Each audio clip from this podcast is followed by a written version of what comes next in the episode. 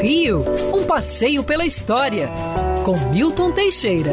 Amigo ouvinte, nesta época de pandemia, vamos falar um pouco sobre a gripe espanhola que assolou Rio de Janeiro em 1918 apesar dos horrores da Covid-19 e do medo que ela provoca na população, aos poucos está sendo vencida graças à ciência, à tecnologia e às vacinas, que começando a chegar ao Brasil, mesmo com toda a bagunça que está ocorrendo, a tendência delas é afastar este mal do povo brasileiro que já levou mais de 240 mil bons brasileiros ainda jovens, para o túmulo.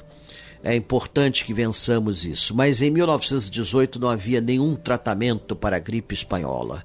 O índice de letalidade chegava a 80%.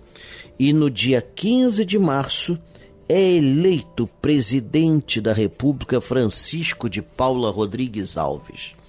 Ele já fora presidente da República de 1902 a 1906 e teve como plataforma a reforma do Rio de Janeiro. Acreditava-se que em 18 ele ia fazer a mesma coisa, ia remodelar a cidade, e a cidade precisava de intervenção. Saíamos de uma crise econômica, fortalecidos com a Primeira Guerra Mundial, financeiramente tínhamos dinheiro, mas a epidemia fez suas vítimas e dentre elas Rodrigues Alves. Ironicamente, ele veio a falecer no ano seguinte, no dia 16 de março, sem tomar posse.